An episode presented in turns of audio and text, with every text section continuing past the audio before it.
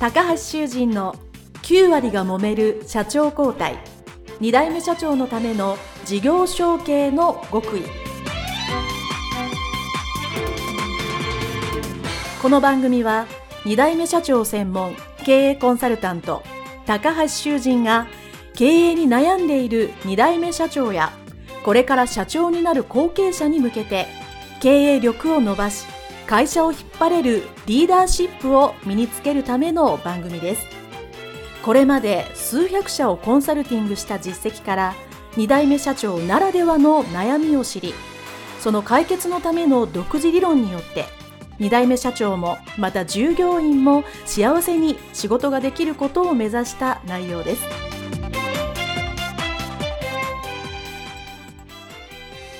皆さんこんにちは。次世代経営協会委員長高橋修人です。本日は株式会社幸せ相談クラブ代表取締役村田博子様のインタビューですね。後半になります。さんどうぞよろしくお願いいたします。よろしくお願いいたします。はい。前半お聞きの方はですねご存知だと思います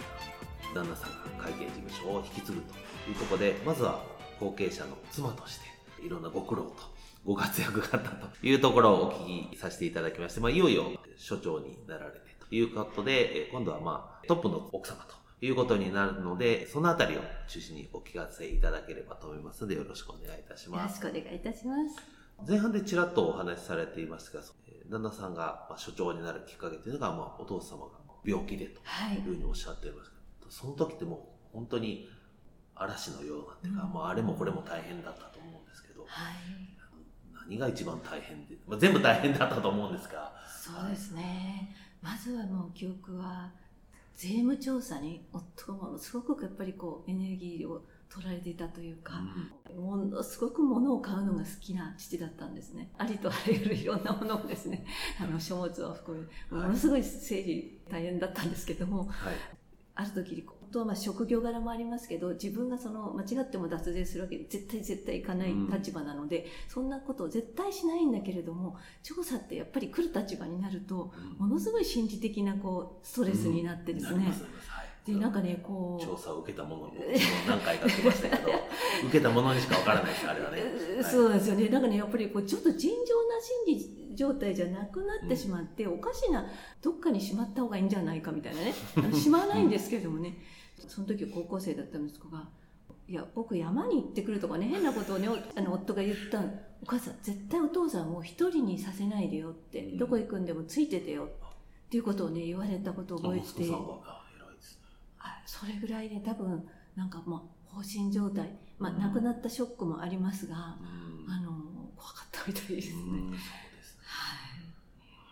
そうそういうこう、まあ、いわゆる会計事務所を引き継ぐっていう、まあお仕事ってやることもあるし、当然ね、こう、普通の相続とかご家庭のこともね、両方あるのすごい大変だと思うんですけど、まあそれをいろいろやりながら乗り越えられたと思うんですけど、実際こう社長になられてからの、まあ、旦那様で、どういうふうになんか変わったなとか、こういうふうが成長したなみたいなのは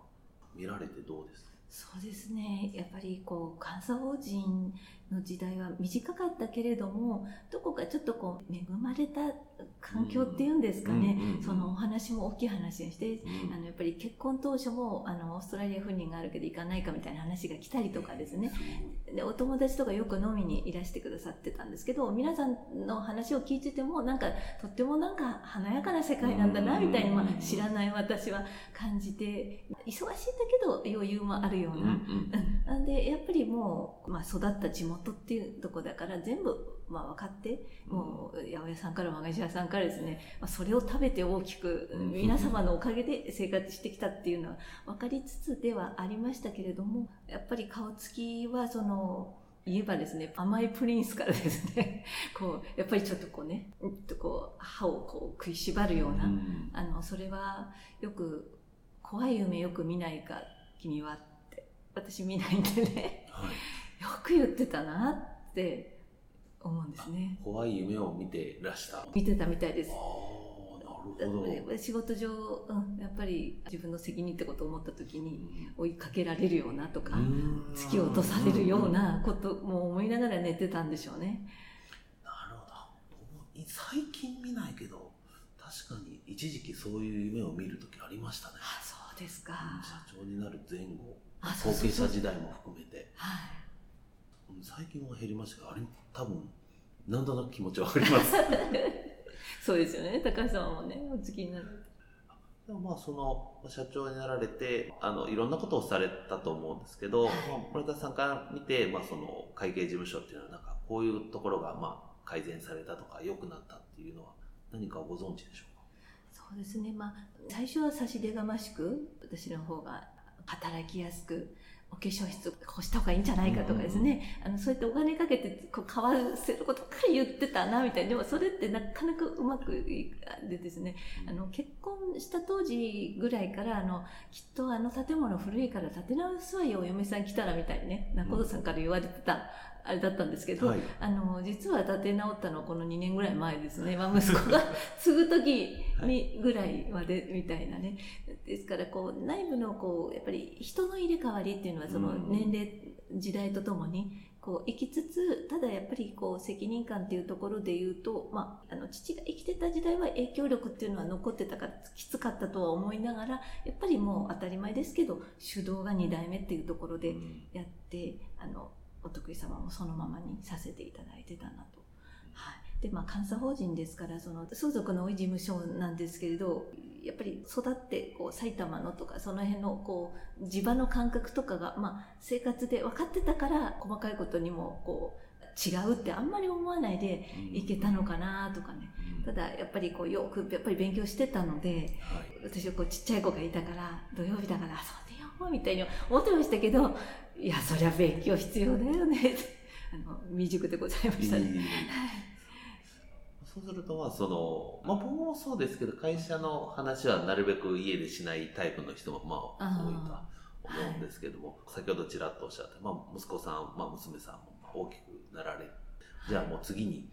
村瀬さんの中では引き継げるようにとはいいうふうに考えていらっしゃると思うんですけど、まあ、そうこう多分この聞いてるリスナーの皆さんやっぱりこう子供が引き継いでくれるかどうかわかんないっていう、まあ、割とはい。高齢の経営者さんだったり、まあ、僕らぐらいの年齢でも、まあ、今子供小さいけど、うん。そうその息子とか娘がどうなるかわかんないみたいな方がいっぱいいらっしゃると思うんですけどはい。こうなんかいわゆる子育てとしてこうなんかそううちの会社を引き継ぐように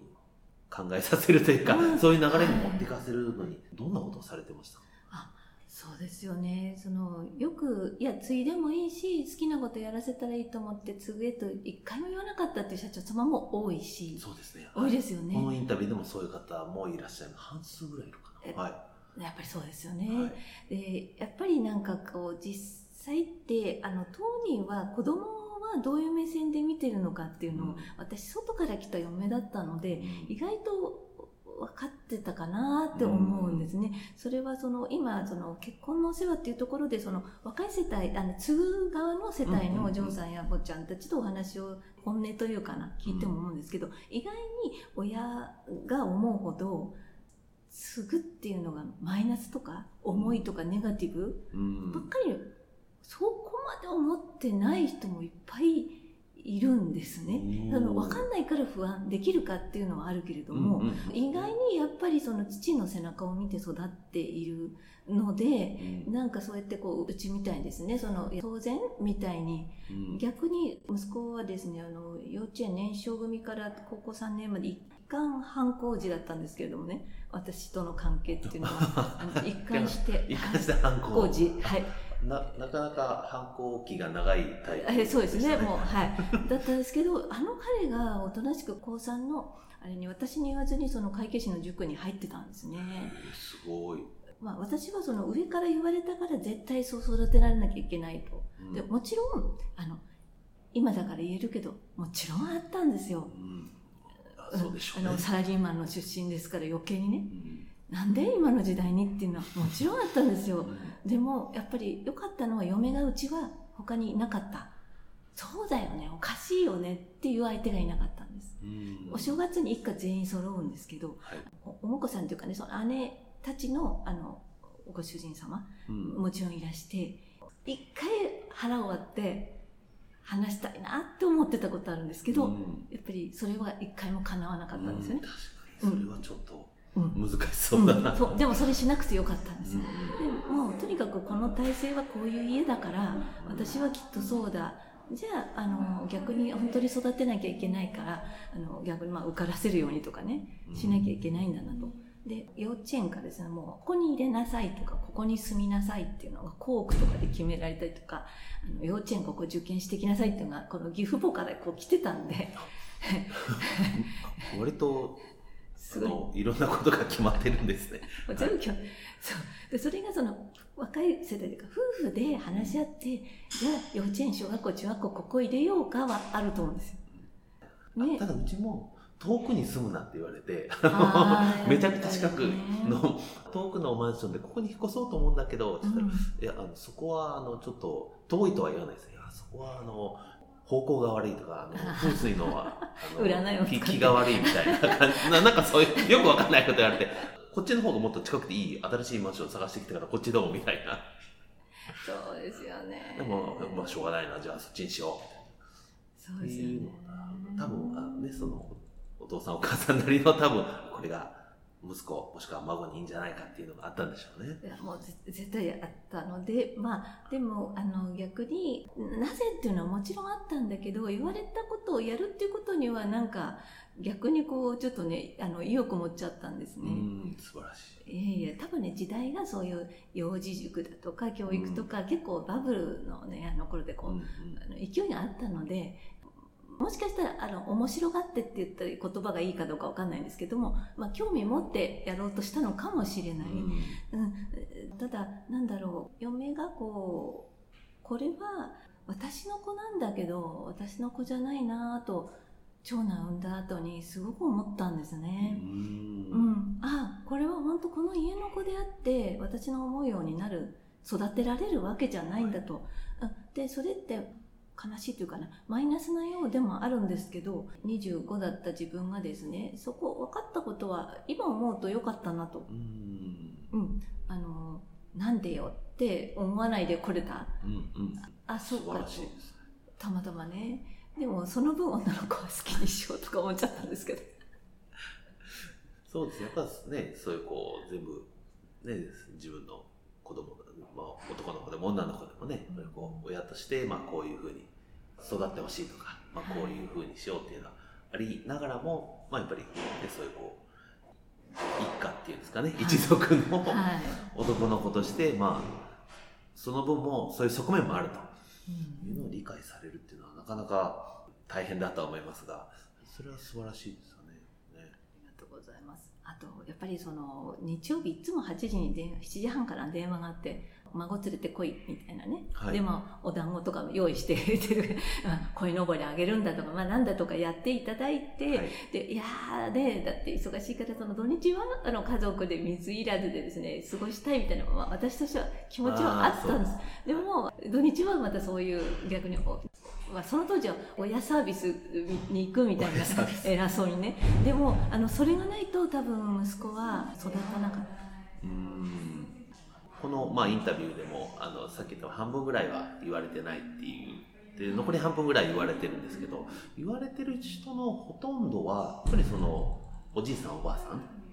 から言われてる。直接自分の両親に言われてるっていう人は実は少なくてあの、まあ、どっちでもいいよとかは言われてると思うんですけど特に告げって言われてるのはおじいさんおばあさんはすごい多いですね。ですねだからなんか多分言われたかどうかはねその息子さんの場合は分からないですけど関係性の中であなんか自分もこういうのやりたいなっていうのが芽生えたのかもしれないですね。そうですね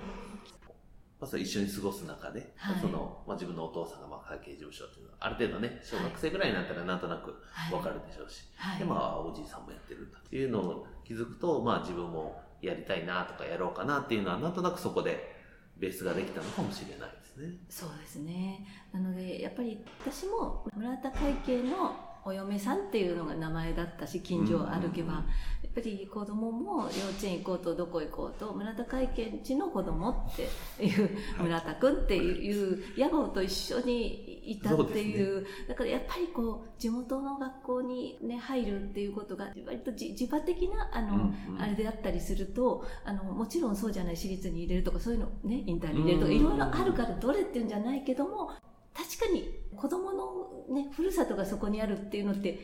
良かったのかなとは思いますね。はい、ありがとうございます。まあね、それちょっと、ちょっとした子育ての話も聞けまして。で、あと、まあ、もうインタビューも後半になっていくんですけど、今得られてるですね、この幸せ相談クラブというのと、まあ、その会計事務所とのまあ関係性ですね、少し言っていただいたと思うんですけど、今はまあ、せっかくですので、この、どういうような結婚相談所なのかっていうのも少し最後にお聞かせいただきたいと思うんですけども。はい、ありがとうございます。私ですねその全然そのやるつもりとかがあったわけじゃなくてあのもっと会計事務所に役に立つ人間になるってことでねあの税理士受ける勉強に行ったりですとかですね、うん、まあ、一応受けて怒ってきてますけどね。あのだけどなかなか自分の力とかをその役立てられないっていう私もあれがあって。で FP でこう相続に関するセミナーだとかご相談とか、それをやってたんです、うん。はい、でもその中でその相続ので集まってるんだけど分割協議とかのいろんなこと揉め事とかでやってる中で「あなたさんさ」みたいな「うちの娘にね」みたいな。結構必ず出てきたんですね、うん、あのちょうどそういう世帯なんですね。その親の世帯がその上の世帯がお亡くなりになる時って、うん、次の世帯がご結婚されるようなちょうど時期だったたまたま、だから相続だとかその当時流行った就活とか、うん。うん、そんなところで動いてたらそちらで頼まれることの方が増えてきて、はい、えー、なんだか全国から資料の先生とかいらっしゃるようなところでたまたまそういう営業の仕方というかなんかそのセミナーをしてた時に名刺交換でいらしたあの弁護士事務所の先生がいらして、うん、でその地方からいらしてるんですよね、はい、でも自分のやってくれないかっていやだって、ね、ご当地でご紹介するからちゃんとしたな行動ですね、うん、あのそちらでされたらいいって。いや地場はあの人目があるんだってそんなお近くのあのうちの息子はね何々さんのこと振ったんだよみたいになって大変なのでできます。それは大変ですね。確かにその創業者の方ってそういう目もある。とかうちの事務所のお得意さんにもですね通帳預かりに行って「さちょちょっと」社長と私ねあなたは亡くなった先代の先生の紹介で結婚したのよ。だから娘にも婿さん探してほしいとかねあの駅前の土地全部持ってんだけど人に息子が結婚しないとかですね、うん。ああみたいな。でやっぱり節税の家なので、うん、ちもこの細かなあこのお父さんこの節税でこのように建てたんだなとかいっぱいわかるわけですよね、はい、でやっぱりやりたいんだけどやっぱり次のファミリーっていうのが出てこないと、うん、経営とか所有とか、そっちはやれるんだけど、うん、何もかもっていうかあの、ね、家族関係が問題っていうその関係すらないっていうか家族がないとどうしようもない、うんうん、そうですね。はい、でこれをやらないと本当大げさに言うと日本もったいないな、うん、少子化支援なんですけどやっぱりこう地場でやっぱりどの商店も企業もあのものすごいその地域のこう港というかも源になっていて、うんうん、やっぱりねあのどこにもあの思ったんですね。そのおばあさんなりお母さんなり必ず私みたいな思いをしてらっしゃってきたはずと、うんうん、人に言えないその時耐えたとかね。あの、もしかしたらわら人形を作りたいぐらいの気持ちだけど、うんと飲んだとか、まあ、子育てしてたけどうまくいかないとか、継ぎたくないと言われるとか、でも乗り越えて今来ているのに、そんなことがたまたままこういう時代に、例えば、ちょっと言ったら何とか払ってついちゃうから、お前いい人いないのかって、会社でも言えない会社の運動会とかない、社内恋愛もしづらいっていう時代で、まあ、結婚のご縁の情報がないだけで、あの経営者のうちが終わっちゃう、その会社が黒字なのに畳む廃業しちゃう、いやあんまりもったいないと思って、うん、でなんかねそういうこうえ結婚のなんかそういう仕事みたいえ？みたいなあるとは思うんですけどいろんな見られ方もされてしまうこともあるんですけれどもでもこれ誰かがやらないと一つでも多くつなげて、うん。たまたまそれがもうベストマッチングで、うん。あのこの会社に貢献したいっていうお嫁さんなりお婿さんなり、うん。うん。だから会社にも惚れてうん。先代にも惚れて家訓にも惚れてもちろん当事者に惚れるっていうことがあり得るので、うん。まあ、それを、まあ、一つでも多くという気持ちでまあやっている次第でございます。素晴らしいですね。最初におっしゃった通り、その、やっぱりその、経営者さん、まあ息子さんでも娘さんでもいいですけど、やっぱりその、近しい、その経営者さん同士っていうかね、はい。息子さん、娘さん同士の方が、やっぱりその、さっきサラリーマンの家と、うん。僕もそうですけど、その経営者の家って常識が全然違うので、うん。いい悪いはないんですけど、でもですね。全然違う常識で育ってきてる者同士が結婚すると、まあはいね、村田さんのようにうまくいく場合ももちろんあるんですけど あのよりスムーズにいくのはやっぱり常識が近い方がいいと思うので、そうですね。その経営者が、まあ、経営者に近いうん。そういうまあ事業でもフリーランスでもいいですけどなんかそういうところのご縁同士をつなげるっていうのはすごく重要だと思いますし、はい。ね、地元でずっと営んでる会社であればあるほど先ほどねおっしゃったように、その地元でこうなんかそういうのもやりづらいからやっぱりちょっと遠い、ううんん。遠いところでっていうのはこれはやっぱりすごくニーズがあるんじゃないかなと思いますね。ありがとうございます。地元でやっぱ本音を喋れないっていうこれこれは経営者さんも多いんですよね。地元ではちょっといろんなあの面もあるし、業業界の中で本音喋れないから。で、まあ、私がやってる時代系協会のまさにそうなんですけど異業種と地域も違うあー。2代目さん3代目さんが集まるとななんかそういうちょっとしたことが言えるんですよね。なんか、まあ、この前こういうことがあって、でもなんかこう答えがあるかないかわからないんですけど、はい。まあこういうの悩んでいるとか、こういうことこう大変だったんだよって言ったら、そううちもこういうのがありましたこうこうなったりっていうのをこう、ね、直接取引の関係とか、ね、お客さんが近しくない人同士だからこそ喋れるっていうのがあると思うので、まさに結婚相談所もそうだと思う。もっとね、パーソナルな話なので、そうですね。いやだからそういう場っていうか、おお互いあの何をねアドバイスはっきりこうしたらいいっていうことじゃなくても、うんお互いがお互いで苦しんでるけど前向きに頑張ってるみたいのって支えられますよね。ありがとうございます。はい。では、あの、たくさんお話をお聞きさせていただきましたので、あと、最後に2つ質問を、えーこれ皆さんに聞いてるのを聞かせていただきたいと思うんですけど、多分、非常ににこやかにお話しされていますが、すごくご苦労が山のようにあったと思いますが、そうは言っても、まあ、旦那さんですね、会計事務所のまあ妻としてずっとやってこられて、まあ、良かったなと思うことはどんなことがありますか？そうですね。それはね多分今なんですね。でこう次が4代目というか命が誕生してきていてうんそれはじゃあどういうふうに育ててあげたらいいかっていうのは息子と話したりとかですね。だから息子さんのはいお子さん、そうですっていかね。はい。でその時に逆にですね2代目である夫はもう好きでいいように行きがちなんですね。うん。えちょっとちょっと今更そう言わないでって私ああんで頑張ってきたのにななんでみたいな。好きで言ったらついでもつがなくてもどっちでもいい。よそうそうですよね。今更。そそう言いたくなりますよね 二代目ぼ僕もそう言ってます。あそうですか。いや私は私でそのいいですか妄想ですけどその4代目以降のファミリーグループみたいなね、それぞれがあの村田っていうところに根っこを持ってる名前は変わる人間もいたとしても、でそれぞれの専門性があってなんか世の中に対してこう、うん。いいことを協力し合っていけるグループに今なろうよみたいな。結婚披露宴行くとですねその姉とかいない場合ですね甥っ子とかにもね 不一致したりするんですけどね。いいですよ。それはいいですねうん。なんか事業というよりはい。村竹のはい。世に貢献する、はい。そういうグループというか、ね、家族って何かしらお仕事するって当然どこかの世の中に貢献するわけですから。はい。村竹として貢献するって発想は素晴らしいです そうだからまあそういう息子と話す時にもあの必ずそんな好きにさせてやるからなみたいに言わないんですね息子が、うん。うん、やっぱりそういうこうね食住接近みたいなことも大事だよねとかですね、うんうん。あ彼そう思ってるんだと。非常にそこは嬉しいなよかったなと思いますはい、ありがとうございます。では、いよいよ最後の質問でですね、はい。タイムマシンのようなものがあって、うん。今の村田さんがえー過去の若かりし頃の村田さんにピュッとタイムトリップしてアドバイスをしたらと、何というかというのを、これ皆さんに聞いてるんですけど、えー村田さんの場合は、まあ、ご結婚する時ですね。お見合いして、えー、まあ、この人と結婚しようと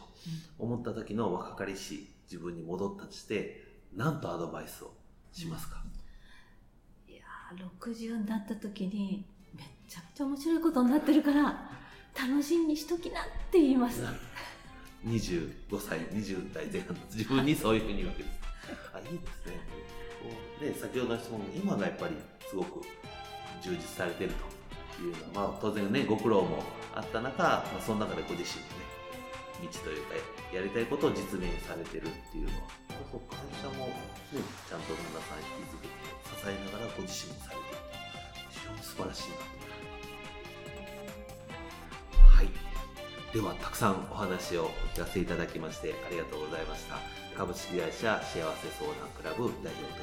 取締役村田博子様インタビューこれで終了したいと思います。どうもありがとうございました。ありがとうございました。失礼いたします